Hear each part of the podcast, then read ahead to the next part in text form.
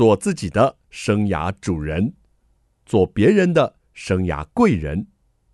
听听职涯顾问蓝如英的蓝老师生涯学堂，启动你的精彩人生。欢迎听众朋友透过环宇广播电台和 Podcast 的收听蓝老师生涯学堂，我是节目主持人蓝如英蓝老师。我们这个系列呢，进行的是职场 A 咖访问职场达人，发现 A 咖秘籍，提升职场竞争力。我们今天到节目中的是一位大咖。我从小时候就瞻仰他的大作，那跟我差不多年纪的听众朋友肯定也是认识这一位大师级的人物。他是我们的书法名师，也是淡江大学中文系教授，现任也是淡江大学文资艺术中心主任张炳煌老师。老师好，你好，听众朋友大家好。每日一字。噔噔噔噔噔噔噔噔，哎，是这样喝吗？老师，阳明春晓。好，这是我们这个童年时候的一个回忆。我们把大师呢请到我们职场的话题来，要聊一下他这一段真的是非常特殊的职场发展。可能不见得很多人会走这条路，但是能够把这样的一条特殊性的路走到这样的一个。境地哦，真是无人能及呀！所以呢，我要先来朗读一下 A 咖履历：张炳煌，一九四九年生，台湾基隆人，字子敬，现任淡江大学中文系教授，淡江大学文字艺术中心主任，淡江大学书法研究社主任，中华民国书学会会长，国际书法联盟总会理事长。台湾一笔数位书画艺术学会理事长，曾在中华电视公司社教节目《每日一字》书写教育部颁标准字体近二十年，曾荣获中华民国教育部社会教育奖章、国立历史博物馆金质奖章、韩国文化产业振兴学院奖章。老师啊，你的资料好多哦，我念不完了。但是最近的这个事件一定要念一下：二零二三年获颁中华民国化学会金爵奖书法类讲座。对，而且您在日本、台湾及东南亚各地举行太多的个展。老师，我都念不完。然后还有最近您也办了书艺智深 AI 生成书法创意比赛，好多哦。老师，那个听众朋友，如果你觉得主持人念得不够多，您可以上 Google 打一下张炳煌，就有完整的。资料可以让大家一饱眼福哈。老师的资历呢，真的是洋洋洒洒太多了。那我想，这样一位大师级人物到我们节目，我们要好好把握时间来访问一下老师。您当初怎么会走到书法的这一行呢？其实书法在我们那一个时代啊，你刚刚念了，我是一九四九年，把你的年次都。对啊，一九四九年，现在说起来就已经是七十四，甚至可以说七十五岁啊。嗯，那么在我们小时候，总不会有人会觉得那个时候会靠书法来作为自己一生的。职业。老师，我讲句坦白的，就算是我这个年代或现在这个年代，也没有人会这样想哎，不会这样想，因为它太冷门了，哦，它不是一个职业，对，应该说起来，它是一个字业哈。嗯哼，那我从小其实字写的很差，那因为字写的很差，常常被老师就是呃骂我。字写不好，将来不会有成就啊。嗯，那么就因缘际会之下，自己突然之间就醒悟过来，觉得应该要好好的去练字，还要去感谢那个曾经骂你的老师啊。没错没错，我的哎那个时候是初中啊，我的初中老师，这是我们现在的国中哈。对，我的初中老师，他非常重视，他一直认为字都写不好的年轻人，将来不会有出息的。好重的话，很重哎！那个时候，那当然我们也觉得，所谓的字是人的第二生命嘛。哎，那个老师哈，如果看到你后来这样，他一定觉得说很诧异，是吧？那么当然就不会啊。那所以呢，一生当中不可能去想到说要靠写字。是。那么之后呢，我就呃学校毕业，对，其实我读的是电影制作哈，那么跟书法写字也完全无关。嗯哼。那么毕业当完兵之后啊，就想到必须要有个工作呢。对。那我的工作，因为在我读书的那一个时间，嗯、那么呃常常因为写，因为喜欢写字嘛，对，所以就会参加在日本的书法比赛。哇！那也得了奖，那也受邀，嗯、受邀以后我就进到日本去。那么熟了以后啊，我从这一个。呃，退役以后啊，对，就退伍以后了，那我就开始进行这一个贸易，用贸易来作为我的一个职业。哦、那么做的是海产品，真的是很跳痛。我们现在的这个，那我也常去日本。那去的时候，人家说，哎，日本人喜欢书法嘛，那你又字写的不错，你就拿书法去送给日本人好了。哎，我想有道理啊，不要花钱嘛，然后就裱一裱，然后就带到日本。日本朋友一看，他说：“哎呦，那你这个很好啊，在日本我们书法都是可以办展览，是还可以卖钱的呢。”那么他就鼓励我，鼓励我呢，在日本办这一个书法展。那么办了以后，发觉，哎呦。这个好像比做贸易要好赚得多，轻松一点 啊！因为贸易的话，那海产品是食品，有时候就这一个大肠杆菌啊，或者怎么样等等啊，就会挨罚嘛。是，那写字这个很好啊，就他们帮我在日本很有名的百货公司是办了几次展览，都颇有斩获。哇！那么这一来，我就觉得，哎，北外啊。写字还可以办展览，可以赚钱。是是是。哦，那慢慢慢慢的，我就把这一个贸易啊就淡化了。是。淡化以后啊，大概到快三十岁左右的时候，是当时的华视啊，因为是教育部的电视台嘛，对。那么就奉教育部之命，要做复兴文化的节目。嗯哼。那么推出叫《新传录》。哦。那么《新传录》里面包括很多传统的文化艺术，当中有一个书法。嗯。那他们就去找。找当时的书法家，那书法家都是老先生嘛，嗯，听不懂什么电视节目怎么做也不知道。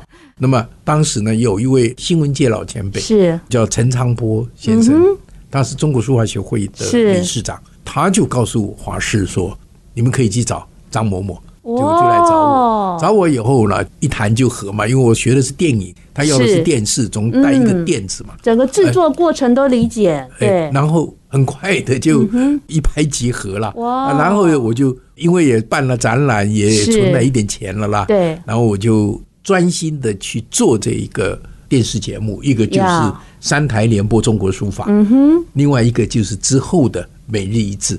那么就这样子呢，那么就慢慢的把做生意这一块就逐渐的就去掉。那么就认为，既然我已经在电视上面从中国书法带动书法的这一个起身，那么每日一字又让很多人想起了我们可以来练字，对，那么我就走入这一条行业，开始就进行书法的推动，我们成了自己的一生工作。是，终于从大师的口中，好像口述历史一样，让我们知道啊，原来这个小时候写字不好的。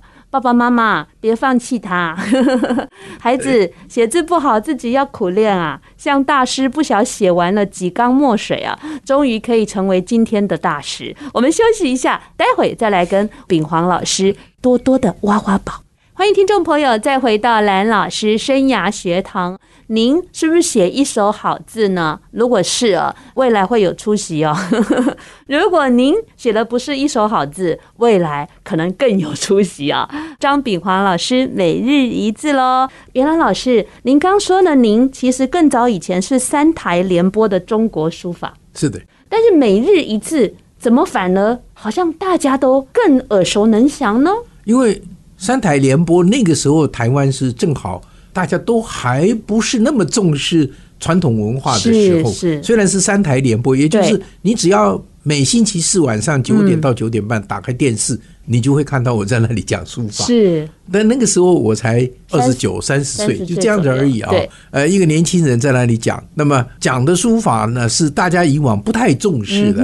哎、嗯，那突然之间呢，大家好像哦，觉得有这么一个东西。嗯，那当然三台联播不可能时间很长，对，所以这一个节目大概前后将近半年。OK，啊，那不可能再做下去。是，那么大家会印象深刻的，应该每日一字啊。嗯它时间短，很容易收看，而且一天重播几次，对，然后播出的时间很长。嗯哼，我记得我们做这个每日一次是做了两次啊，嗯，第一次大概十八年左右，哇，那么做完以后。就停了，电视台被很多其他的电视台逐渐的要打败了啊。是，那么没有钱再做这样的一个赔钱的是社交节目。嗯，那么所以呢就停嘛。对，停了以后很多人就去反映，反映说这个节目那么好，好啊，那是我们教育文化等等，反正呢好话说尽了。那么教育部呢就。再拨一次经费给华视，那么再做第二次。那第二次在做的时候，就差不多做了五年。啊，那么这个是第二次做，所以前后加在一起将近二十四年左右，二十五年。嗯，那你想，一个节目有那么长的时间在播出，那当然大家。耳熟能详，比较深刻啊，尤其是那个音乐一听啊，就知道每日一字来了。嗯，那么所以大家现在就记得一个每日一字，对啊，都忘了说，其实在这个之前，三台联播的中国书法，在我推动书法的工作者而言的话，它应该是台湾的书法发展的从。比较衰微到兴盛中间的一个一个很重要的转捩点哈。那我们现在节目趁月啊，就是我们熟悉的这个阳明春晓。是，好。那每日一字呢，老师没有看到你，看到你那一只手。对，哇，这样一笔一笔画啊。那时候主持人李艳秋啊，也是很甜美了，呃，声音。字正腔圆，主持人其实有好几位啊，是，哎，当然他是时间比较长，最早是他，之后大概越来越忙嘛，哈，就增加了两三位的这个主播。那时候您写是在摄影棚写，摄影棚，摄影棚，而且很难，嗯，很难的原因是，这个说起来已经是四十年前的事情哦，四十年前的电视的录影的技术不像今天了，对。我那个时候写每日一字，为着让它能够正的让人家看得到，所以不是摆在桌上写，摆在桌上写，那个摄影机要镜头从侧面进来，字是歪的啦。你该不会摆在墙上写吧？对啊，就在墙上写啊，真的呀，立着那个立着写，纸是立着写的，因为立着写那个镜头才能从我的头上穿过去，拍出来的字是正的。所以老师，你有练过？没有练过啊，当然一开始的时候。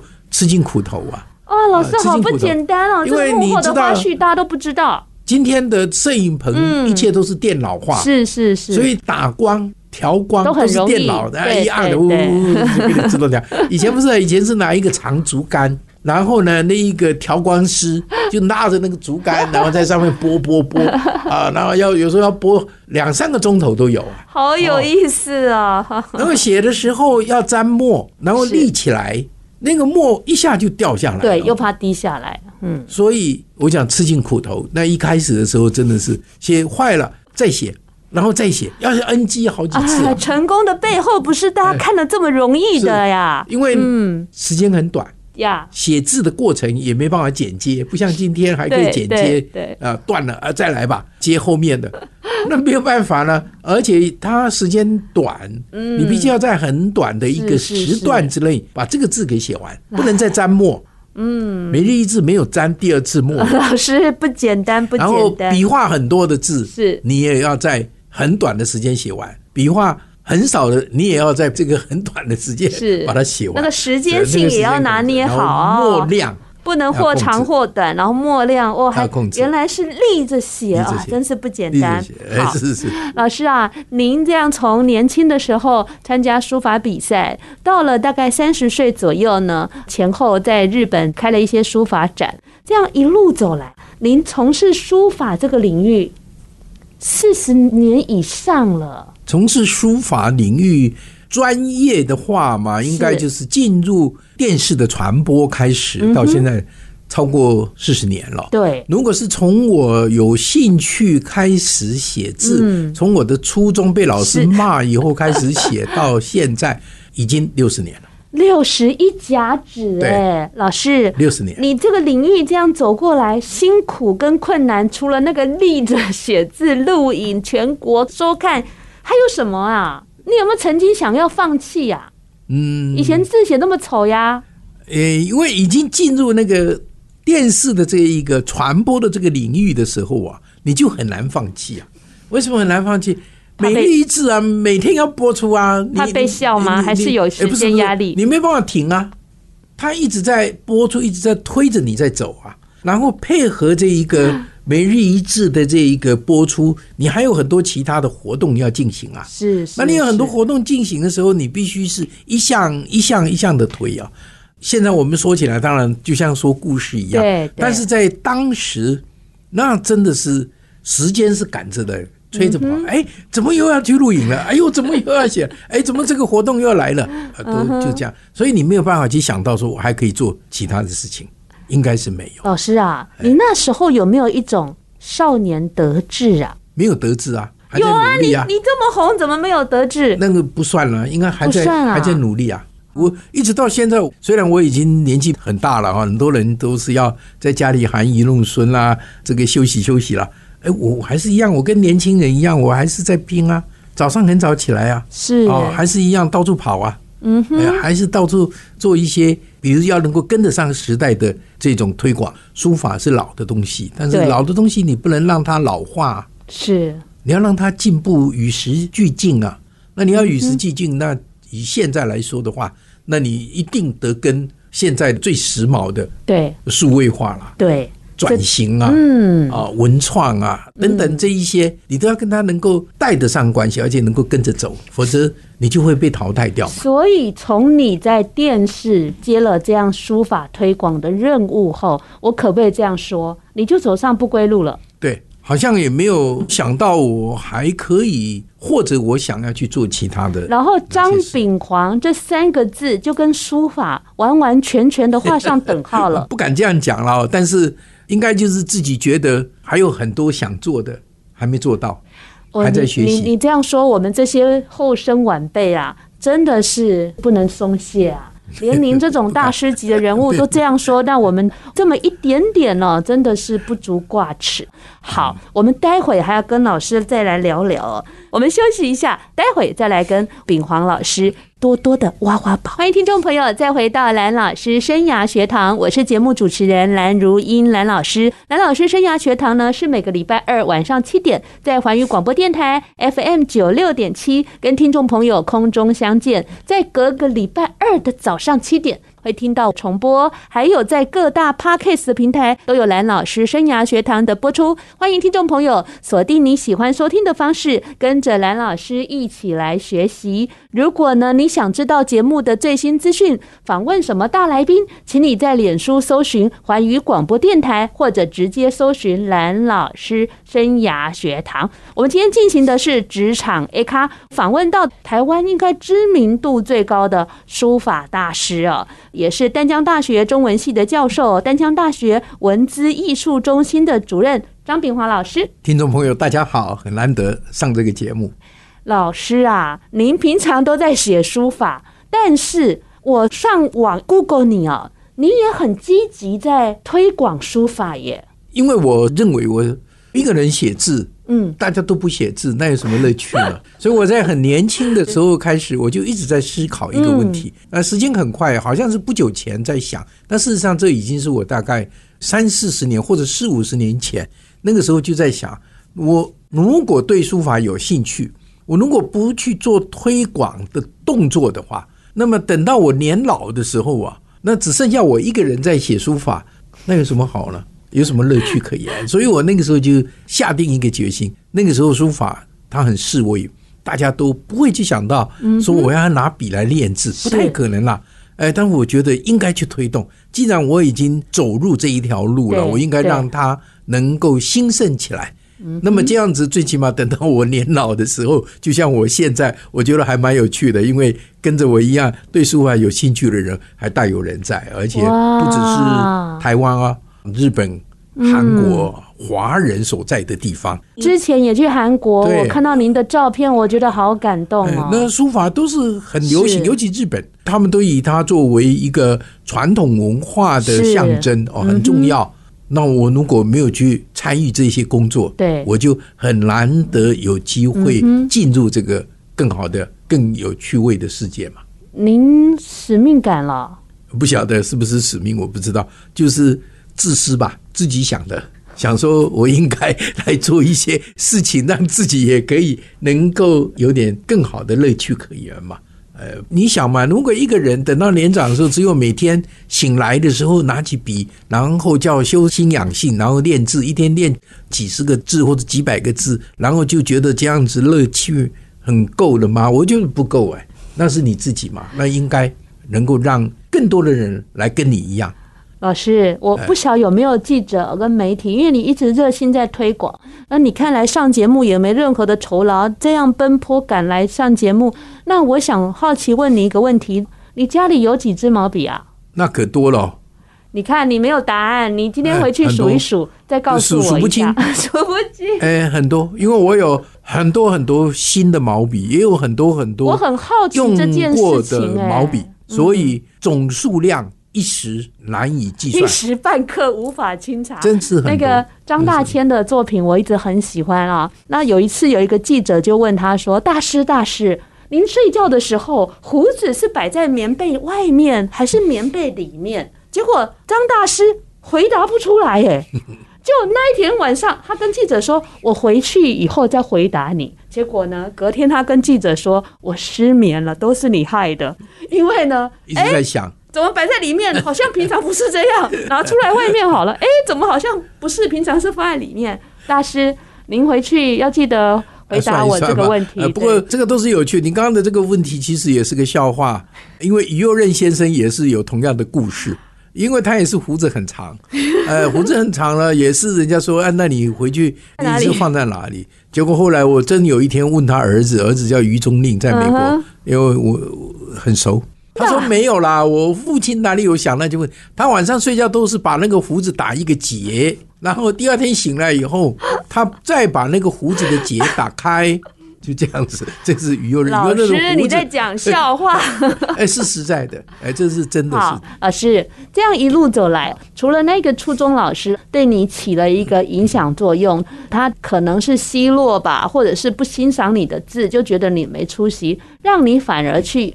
努力成大师了哈，那还有没有人或是事件对你一路走来的历程是有大的作用呢？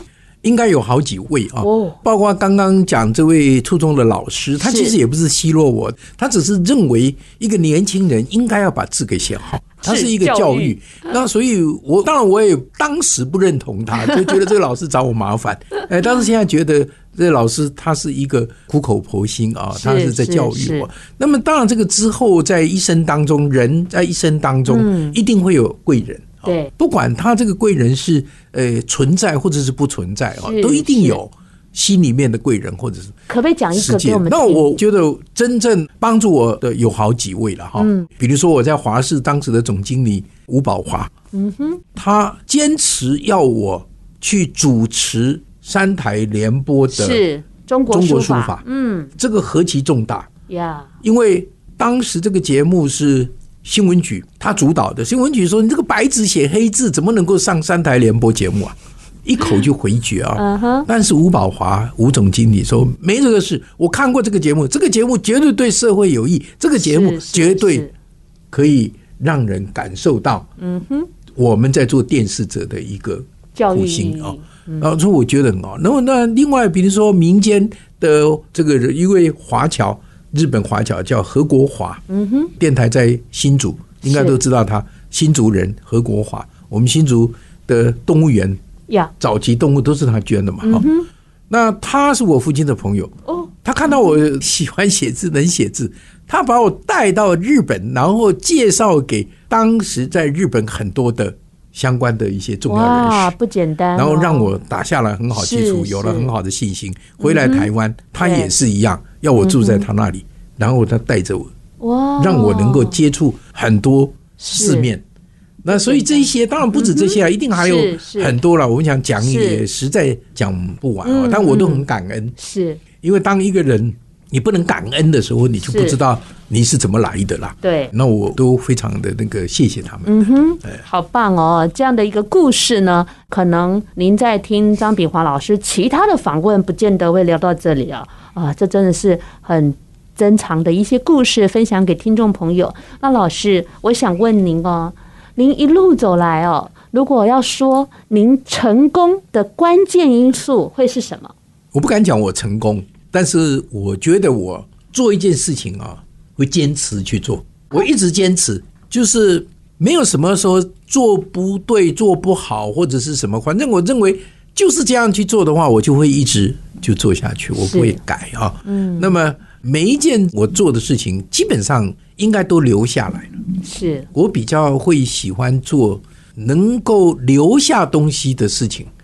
我不会去做打高空的事情，所以我您留太多东西了。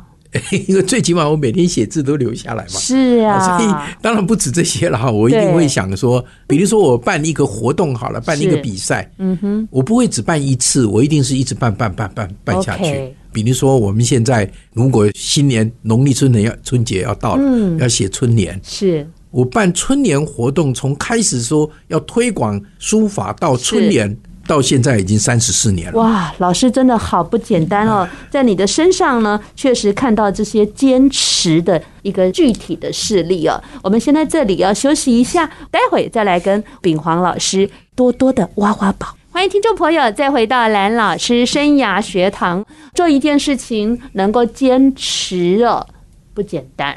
那我觉得这个坚持的背后哦，应该是他对这件事情。有很高的热爱，张炳华老师身上我就看到这样的特质。坚持之外就是热爱，还有他有使命感。虽然他说他只是为了自己好，以后写书法要有伴。老师，如果呢有一些朋友诶想要把书法写好的人，你会有什么建议啊？我建议呢，就是第一个，你不要认为这是个老东西。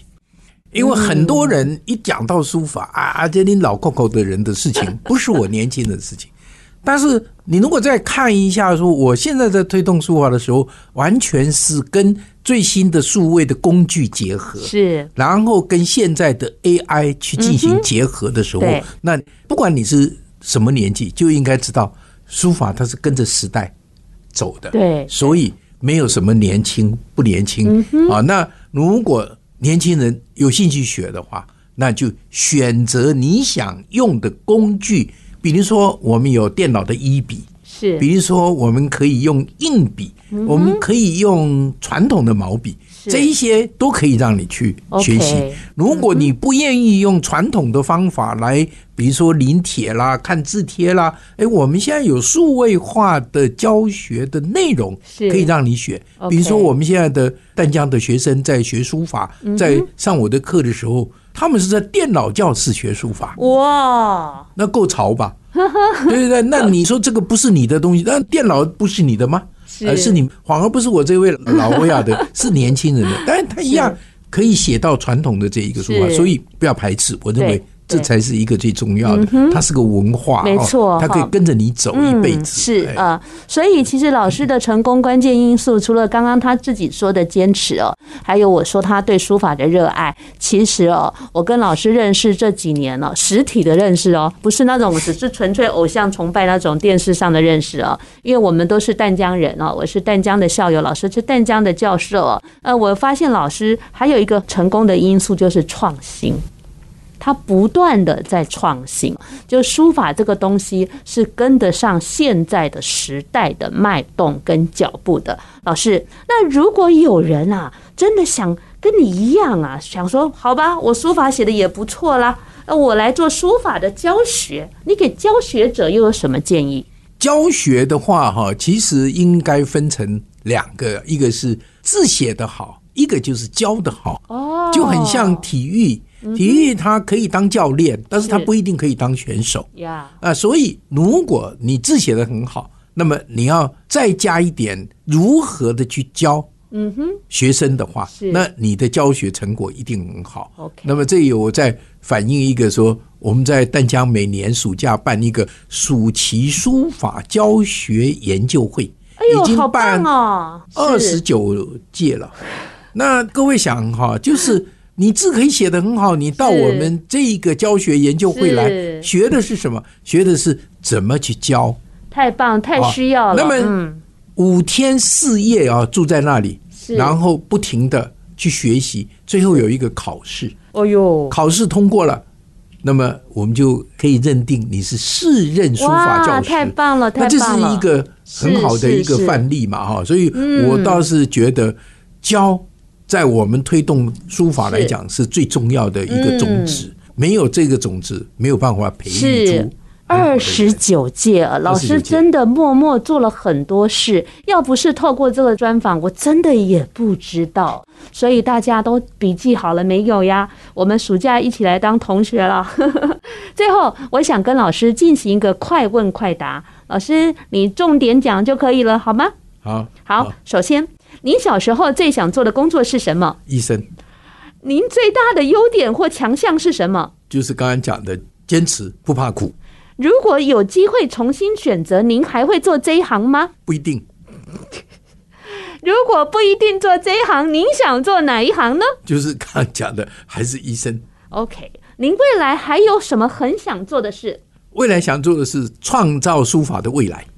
哇，真的要拍拍手了，老师，我很好奇，你为什么小时候这么想做医生啊？因为医生可以赚钱啊。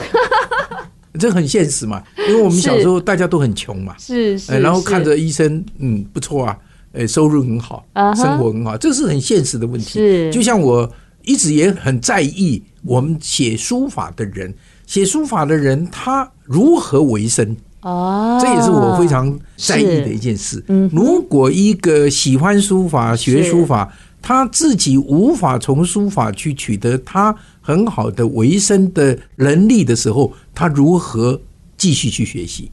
这是很实在，所以我们就应该要有这样子的观念。所以我你刚刚讲说，哎，为什么会想医生？是哎，如果我现在讲我的小时候，应该就是六十几年前了。对对，那个六十几年前有很有钱的人吗？很少啦，大家都是我看你，你看我，大家都是一样。好，老师，您现在这个年纪了，除了您在淡江，还有在教书，也教一些博士班等等，那也在协助淡江做这个译文的这个呃中心的主任啊。您自己除了这些，您有没有还收学生呢？其实收的很少哈，很少，很少，很少。我现在有的学生应该都是跟着我，或许几十年了。哎，然后他们应该也不算是学生的，因为在书法界来说，也都算是有点名气的人啊。但是他们也会来，大家或许讲共同讨论吧。哦，当然还会有，因为我每天要写作品，写我的作品的这一个时间也蛮多的。所以我为什么要早上很早起床？我早上很早起床，我就是要写字啊。嗯哼，写了字以后，因为我还在淡江啊，虽然我年纪很大，但我还没有退休啊，我还是得去啊，还是去学校，所以我要利用这个时间啊来做这个事情来写。好，那您对未来书法在我们台湾社会，您觉得传承上有希望吗？我们现在其实本来都很寄望于政策的配合，是。但是越来越觉得感觉到政策的配合不如自己的觉醒。所谓的自己的觉醒，就是社会大众大家觉得写书法是对我们有益的。是。那么怎么样让他觉得有益？很重要的一个就是要能让他很方便的学习。是。知道说在台湾是全世界唯一完全使用传统正体字的地方。那我们把这一个文化，把这样的一个文字能够掌握得很好的时候，那么就必须跟书法要结合起来。是。那书法的未来，随着科技的发展，它只有越来越兴旺，只有越来越受重视。老师讲到一个非常关键的概念：唯一。唯一，台湾是唯一嗯哼，大家都是认的都是是传统的正体字，我们没有简化字啊，是太棒了。哎，老师任重道远，继续努力，继续成为我们的标杆，不敢。好，谢谢老师，今天百忙中特别来分享他六十年来哦，在书法这一块领域上的一些耕耘。当然，我们也看到这么多的成果，还有我们这么多的便利学习的机会。老师，谢谢你，谢谢，谢谢听众朋友的收听。下个礼拜同一时间，蓝老师生涯学堂，我们空中再见了，拜拜，大家再见。